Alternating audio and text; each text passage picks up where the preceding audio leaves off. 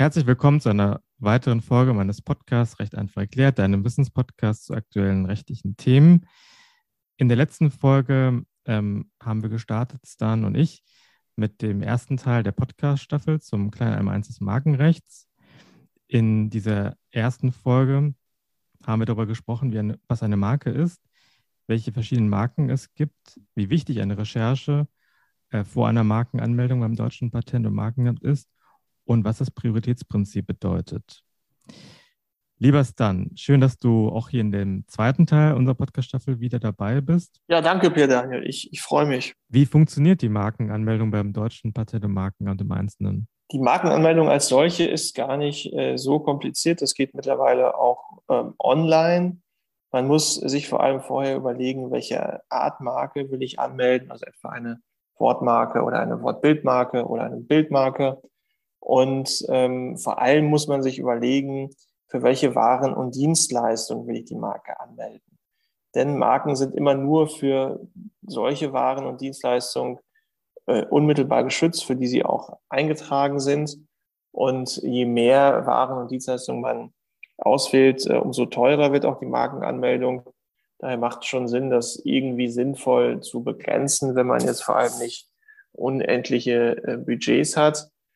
Und ähm, das kann relativ simpel sein. Also wenn ich zum Beispiel ähm, eine Marke habe, die soll nur für eine Limonade benutzt werden, dann äh, ist es relativ einfach, das Waren- und Dienstleistungsverzeichnis zu entwerfen. Dann ist eben ähm, äh, die Marke einzutragen für Limonade und vielleicht noch äh, für ähnliche Getränke, die man möglicherweise in der Zukunft auch noch mit ins Sortiment nehmen will und gegebenenfalls auch unter dieser Marke vertreiben will.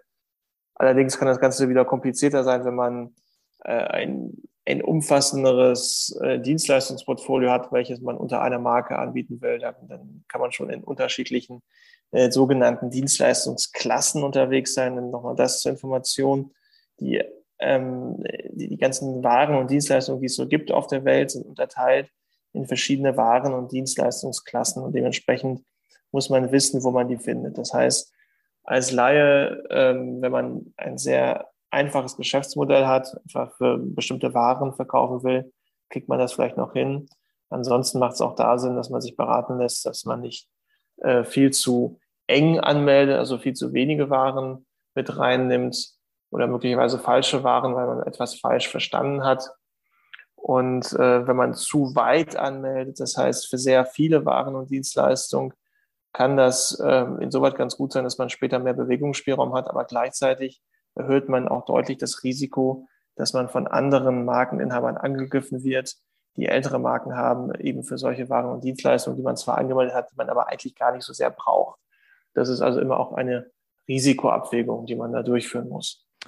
Wäre das dann auch so ein Fall der, der bösgläubigen Markenanmeldung? Also, dass ich äh, im Prinzip ja, ähm, eine Marke für eine oder eine Dienstleistungs- und Warenklasse reserviere für meine Marke, die ich in dem Sinne eigentlich gar nicht brauche. Ähm, nee, also so, so weit geht das äh, Gesetz dann nicht. Äh, bösgläubige Markenanmeldung hat man nicht schon allein deswegen, weil man noch nicht konkret vorhat, die Marke zu benutzen. Ähm, es gibt ja sogar diese Benutzungsschonfrist von fünf Jahren. Ähm, das heißt, ich bin nicht bösgläubig nur, weil ich jetzt etwas anmelde, wo ich gar nicht weiß, ob ich die Marke auch so benutzen werde. Eine Bösgläubigkeit liegt eher vor, wenn ich eine Marke anmelde, um einen Dritten zu behindern. Also ich weiß zum Beispiel, in Amerika gibt es jetzt diese bekannte Marke und ich gehe fest davon aus, dass sie auch bald auf den deutschen Markt kommen, aber irgendwie sind sie noch nicht dazu gekommen, eine deutsche Marke oder eine EU-Marke anzumelden. Dann mache ich das eben in der Absicht, später von denen ähm, mir die Marke für viel Geld abkaufen zu lassen, obwohl ich selbst gar keine Absicht habe, überhaupt diese Marke zu benutzen. Also äh, die bloße, also das bloße Nichtwissen, ob ich eine Marke benutzen werde, das äh, reicht nicht aus für eine bösgläubige Markenanmeldung. Jetzt hast du gerade schon diese verschiedenen Klassen erwähnt, ähm, also diese Waren- und Dienstleistungsklassen, mhm. die ich äh, bei der Markenanmeldung ähm, auswähle. Was würdest du denn so, sage ich mal, im Regelfall deinen Mandanten oder jetzt in dem Fall jetzt einem Startup beispielsweise empfehlen? Ähm, wie viele Waren- und Dienstleistungsklassen sollte man, sollte man eintragen lassen? Also gibt es da so eine, so eine Richtgröße? Kann man überhaupt nicht sagen. Das, das hängt total vom Geschäftsmodell ab. Es gibt tatsächlich ähm, Mandanten, die haben ein sehr, sehr eingeschränktes Geschäftsmodell, was sich eben auf ganz bestimmte Waren bezieht. Ähm, da meldet man eben diese Kernwaren an und vielleicht noch in zwei, drei anderen Klassen noch andere Waren und Dienstleistungen, die da irgendwie verwandt mit sind, wo es sein könnte, dass da in Zukunft sich noch Geschäft entwickelt. Ähm, es gibt andere Geschäftsmodelle, die wahnsinnig viele Dienstleistungsklassen und auch Warenklassen betreffen. Das hängt eben auch sehr davon ab, wie risikobereit und investitionsfreudig der Mandant ist. Also wenn ein Mandant sagt, ich will mir alles, was möglich ist, sichern ähm, und ist mir egal, wenn ich dann möglicherweise anderen auf die Füße trete und Streit provoziere, dann meldet man eher weit an. Wenn ein Mandant hingegen sagt, mein Budget ist ohnehin beschränkt, ich will auf keinen Fall noch Konflikt haben mit den Inhabern älterer Rechte, dann guckt man, dass man nur das Nötigste anmeldet, was auf jeden Fall gebraucht wird und geht dann nicht weit darüber hinaus.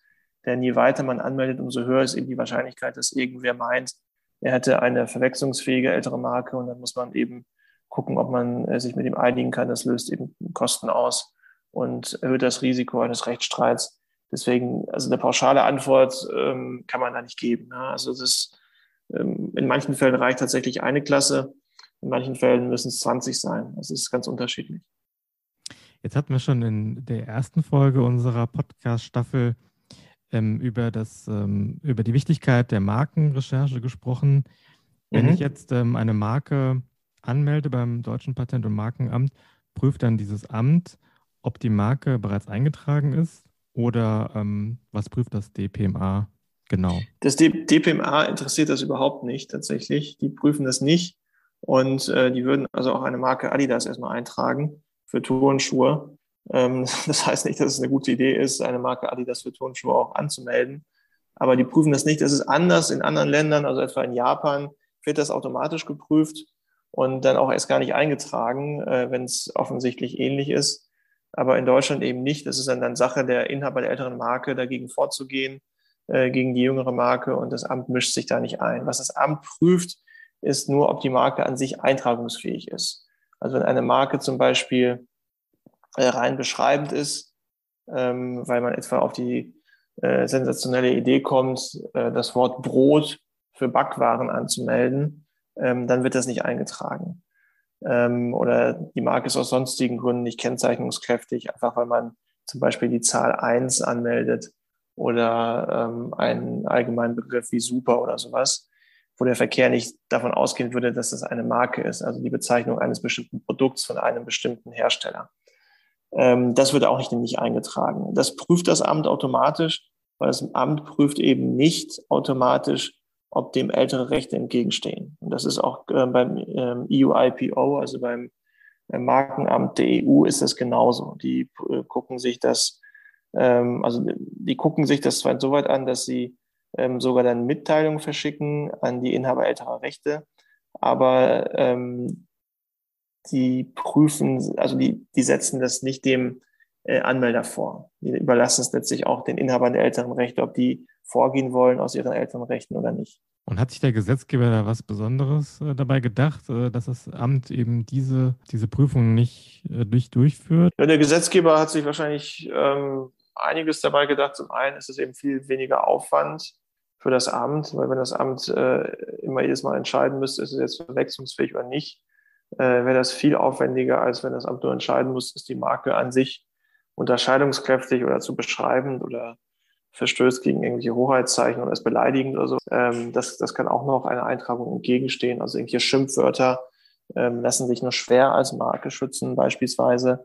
Ähm, und der andere Punkt ist auch, was auch auf jeden Fall Sinn macht, ist, dass man doch den Parteien bitte überlassen sollte, ob sie sich in Bezug auf eine Marke streiten wollen oder nicht. Ähm, denn was nach hinzukommt, es gibt ja sehr viele Marken, die eingetragen sind, aber gar nicht benutzt werden. Und das hatte ich ja im ersten Teil schon gesagt, wenn eine Marke ähm, fünf Jahre nicht genutzt wird, wird sie löschungsreif. Das heißt, sie kann dann einfach nur aufgrund dieser Nichtnutzung gelöscht werden auf Antrag, aber eben nur auf Antrag. Das Amt prüft nicht die Benutzung. Und ähm, es kann auch Fälle geben, wo zwar eine Marke benutzt wird, aber trotzdem der Inhaber der älteren Marke sagt, ja, diese andere Marke, die stört mich gar nicht weil man aus tatsächlichen Gründen sich nicht in die Quere kommt. Und da gibt es auch keinen Grund, warum man ähm, da diese Marke nicht eintragen sollte. Also ich finde ehrlich gesagt den deutschen, auch den europäischen Ansatz klug und richtig, denn warum soll man äh, wie in anderen Ländern, also etwa in Japan, aber auch vielen anderen Ländern auf der Welt, ähm, die Möglichkeit der Inhaber der Marken beschränken, sich selbst darüber zu verständigen, was, äh, was gehen soll und was nicht gehen soll. Du hast vorhin gesagt, ähm, dass man ähm, hier in Deutschland äh, sozusagen dieses System hat, dass der, dass ein Markeninhaber, dass der im Prinzip äh, dagegen vorgehen kann, gegen eine Markenanmeldung. Wie bekommt er das denn im, im Regelfall mit? Also ähm, ist er sozusagen, ist, ist, ist der Regelfall, dass, dass irgendwie die, seine Kanzlei im Hintergrund ist, die im Prinzip das Ganze überwacht, mhm. ähm, ob da jetzt eine neue Marke eingetragen wird? Mhm. Oder, oder wie bekommt man das überhaupt mit? Also da gibt es unterschiedliche Wege bei ähm, größeren Unternehmen oder zumindest Unternehmen mit wertvollen Marken gibt es tatsächlich diese Kollisionsüberwachung, heißt das Ganze. Das heißt, da werden Kanzleien oder bestimmte Dienstleister beauftragt, die Marke zu überwachen. Und immer wenn etwas Ähnliches angemeldet wird, bekommt dann die Rechtsabteilung des Markeninhabers eine Nachricht, oh, hier wird eine ähnliche Marke angemeldet, wollt ihr dagegen nicht äh, Widerspruch einlegen oder sonst wie vorgehen? Das gibt es in der Tat. Dann gibt es ähm, zumindest von Seiten des EU-IPO, also des europäischen, also EU-Markenamtes, ähm, solche Benachrichtigungen, wo dann eben äh, Briefchen an die ähm, Vertreter äh, der jeweiligen Marke geschickt werden und steht hier, schaut her, hier wird eine ähm, ähnliche Marke eingetragen. Und sonst, die dritte Möglichkeit ist einfach, man erfährt durch die Nutzung von der Marke ähm, und äh, sieht dann, aha, die Marke wurde auch eingetragen, ähm, geht dann dagegen vor. Würdest du denn, weil du gerade schon gesagt hast, äh, man kann eine Marke beim deutschen Patent- und Markenamt anmelden oder beim ähm, Europäischen Patent- und Markenamt ähm, eine EU-Marke, würdest du denn eher dazu oder würdest du immer dazu empfehlen oder raten, eine, eine deutsche Marke anzumelden, bevor man eine EU-Marke anmeldet? Oder macht es im Prinzip äh, keinen, keinen Unterschied, was man zuerst macht? Das kommt auch wieder darauf an, was man will. Also wenn man ein Unternehmen ist, was ganz klar auf Deutschland fokussiert ist und über Deutschland voraussichtlich erstmal nicht hinausgehen wird, dann kann es auch schon mal genügen, nur eine deutsche Marke anzumelden.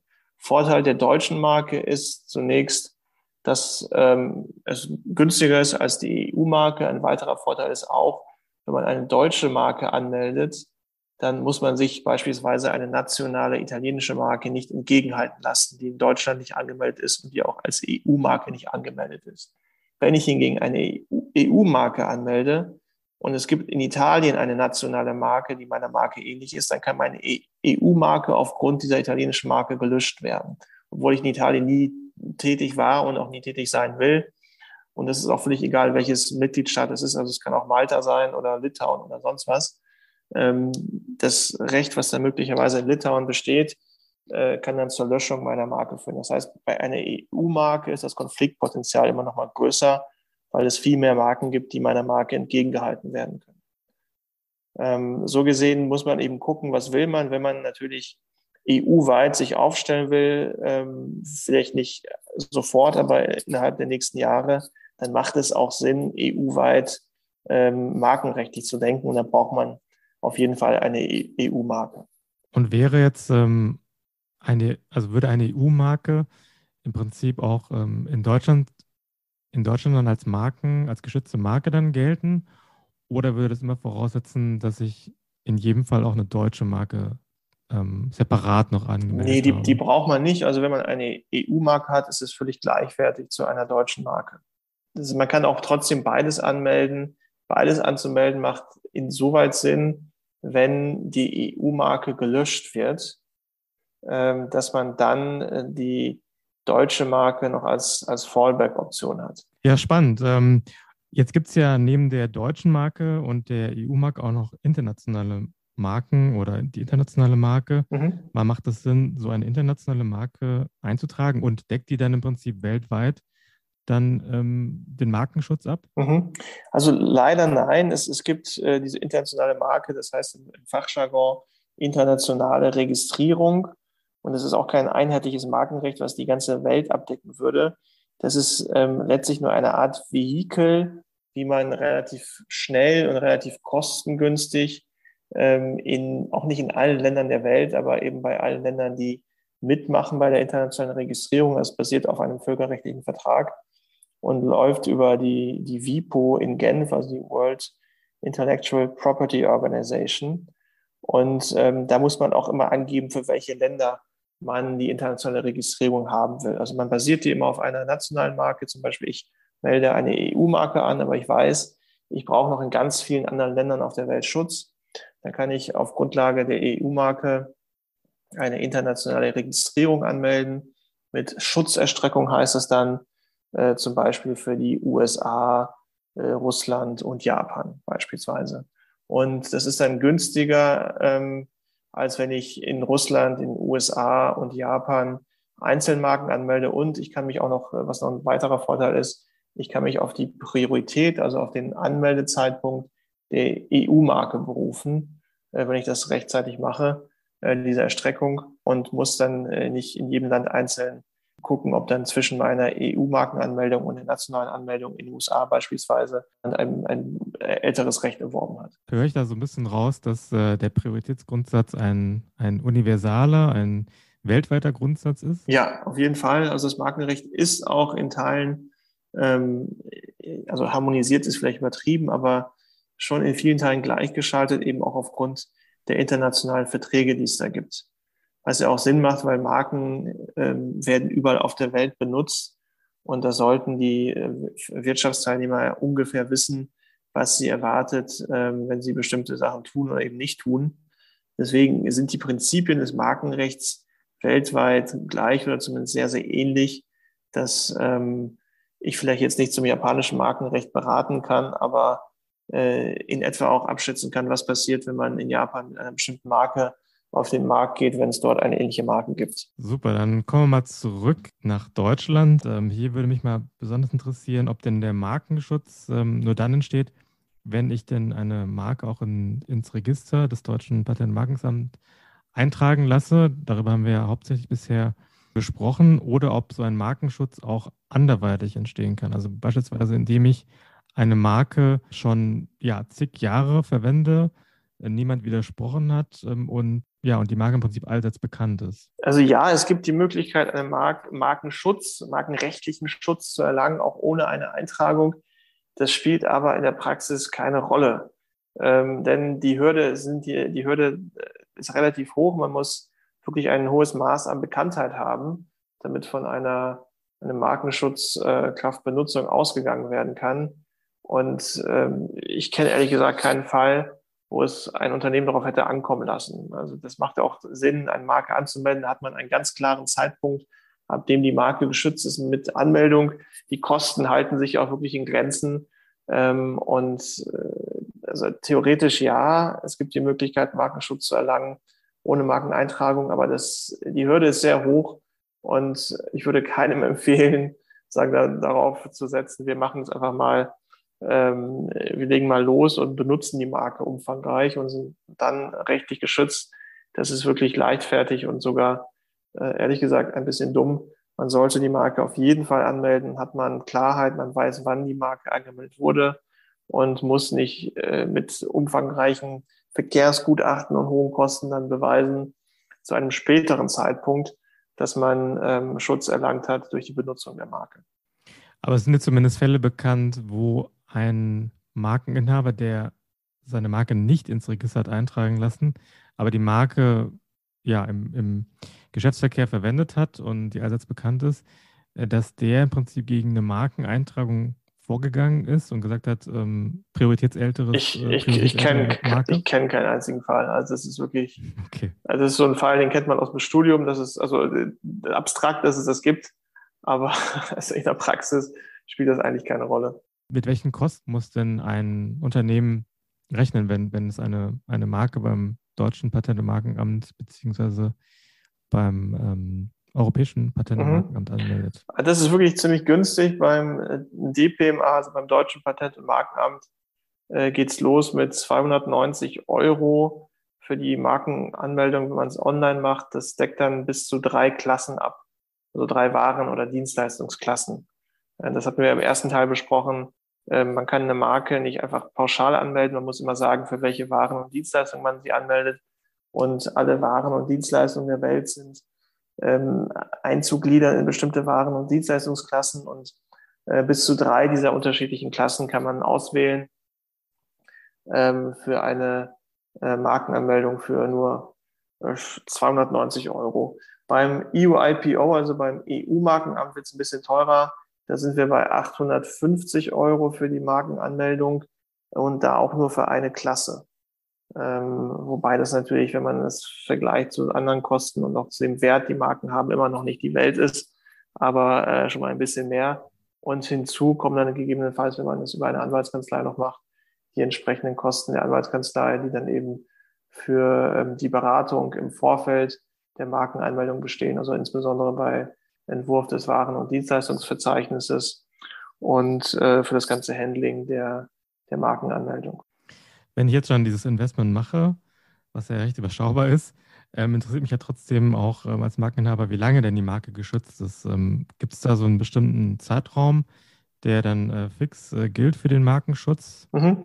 Also die, die Marke ist geschützt äh, für zehn Jahre und das ist aber immer wieder erneuerbar. Also das ist anders als bei sonstigen Schutzrechten wie bei etwa Patentrecht oder Urheberrecht, die ja immer eine ähm, Schutzdauer haben, die irgendwann abläuft und dann ist eben das Ganze gemeinfrei.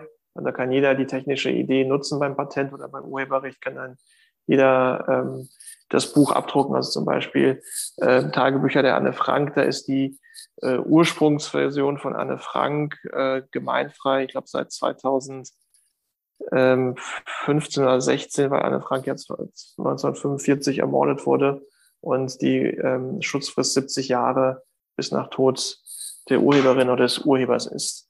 Im Markenrecht äh, gibt es eben nicht diese Schutzfrist, die irgendwann abläuft und dann ist vorbei, sondern vielmehr, man kann bis in alle Ewigkeit, äh, bis ans Ende der Welt immer wieder Marken verlängern. Nur man muss eben alle zehn Jahre dann entsprechend an die Markenämter die Verlängerungsgebühren zahlen. Okay, ähm, dann lass uns mal nochmal abschließend ähm, über den über sonstige Aspekte sprechen, die man beim Markenaufbau äh, berücksichtigen sollte. Ich kann mir vorstellen, dass äh, diese, diese Überwachung ähm, der Marke, dass das ein wichtiges äh, Thema ist. Mhm, dass man auf jeden Prinzip, Fall. Ne, immer da immer im Prinzip äh, weiß, okay, da kommt was. Ähm, Gibt es dann noch, abgesehen davon, noch weitere Aspekte, die ich beachten sollte? Gerade wenn ich vielleicht auch ein paar, also vorhabe, mehrere Marken anzumelden. Genau, auf, auf jeden Fall sollte man da markenstrategisch etwas weiterdenken und auch vor allem in Markenfamilien denken. Also will ich jetzt ähm, oder die Ausnahme ist ja, dass ich wirklich nur ein einziges Produkt auf den Markt bringen will und nichts, nichts weiter sonst mache. In der Regel haben ja Unternehmen noch immer viel vor und da muss man gucken, wie äh, will ich meine Marke einsetzen. Ist das jetzt die Dachmarke, die ich immer benutze in Kombination mit einer weiteren Marke? Ähm, das ist mitzudenken und dann entsprechend die weiteren Marken, die es geben könnte, äh, sind die überhaupt noch verfügbar? Wie, wie kann ich die gut schützen lassen? Und was man auch eben mitdenken muss, wenn ich eine Wortbildmarke habe, sollte ich immer vorher auch die reine Wortmarke anmelden, damit, wenn ich mein Logo etwa, das ich als Wortbildmarke anmelde, ändere, nicht auf einmal dann in zehn Jahren feststelle, ups, ähm, das neue Logo sieht ja anders aus als das alte, ich habe auch nur das alte eingetragen. Jetzt äh, ist meine alte Marke löschungsreif und ich stehe ganz nackig da ähm, auf der markenrechtlichen Seite. Das muss man auch mal mitdenken. Und dann entsprechend, ähm, wenn man äh, Logos erneuert, immer sofort die, die neuen Logos anmelden und schauen, ähm, dass man übergangsweise vielleicht das alte auch noch irgendwie benutzt und da noch, äh, noch etwas länger als diese fünf Jahre daraus vorgehen kann. Also da gibt es viele unterschiedliche Gesichtspunkte, die man berücksichtigen kann, auch wieder sehr abhängig davon, welche Strategie verfolge ich als Unternehmen, ähm, welche Märkte will ich mit mir erschließen und wie, wie langfristig denke ich dabei. Das waren auch sehr schöne Schlussworte für den zweiten Teil unserer Podcast-Staffel. Ich danke dir dann für deine guten Antworten und ähm, freue mich schon auf den dritten Teil, der dann in der nächsten Woche rauskommen wird. Sehr gerne, hat mir Spaß gemacht und ich freue mich auch auf nächste Woche. Danke.